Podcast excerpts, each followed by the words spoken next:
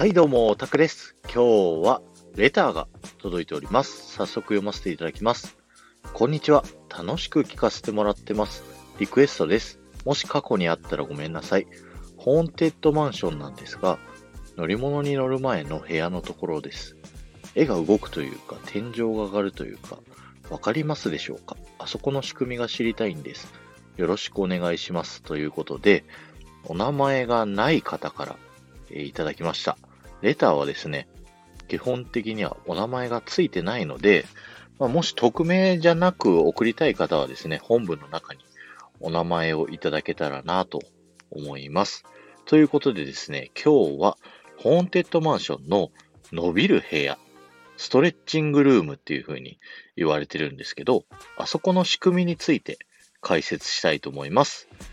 え皆さんはですね、あちらの部屋って上に伸びていると思いますか？それとも下に降りていると思いますか、えー正解はですね、日本の場合は上に伸びています。こちらはですね、もともとあったカリフォルニアのディズニーランドにあったホーンテッドマンションはですね、えーアトラクションの本編部分がディズニーランド鉄道というですね、ディズニーランドの周り一周してる列車の地下を通って、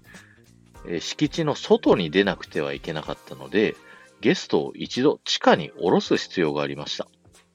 なのでですね、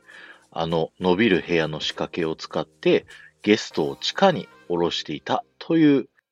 ことになるんですね。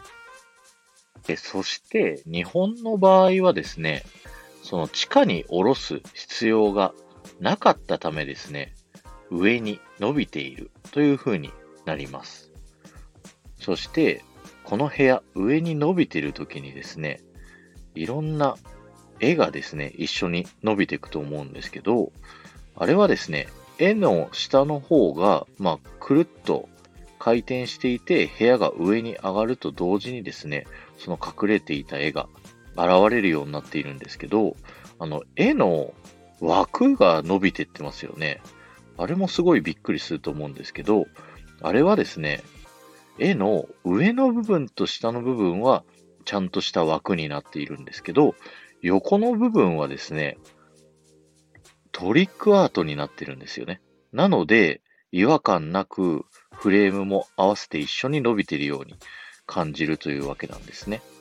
そして、私ならこうやって出るがね、といった天井の部分、あそこ、急に首をつった人が現れますよね。あれがどうなってるかっていうと、斜膜という呼ばれるですね、非常に薄い生地で作られた膜になっているんですね。そして、私ならこうやって出るがねと言った瞬間に、上の部分の膜より上側の首をつっているところのライトを照らすんですね。そうすると、膜が透けて、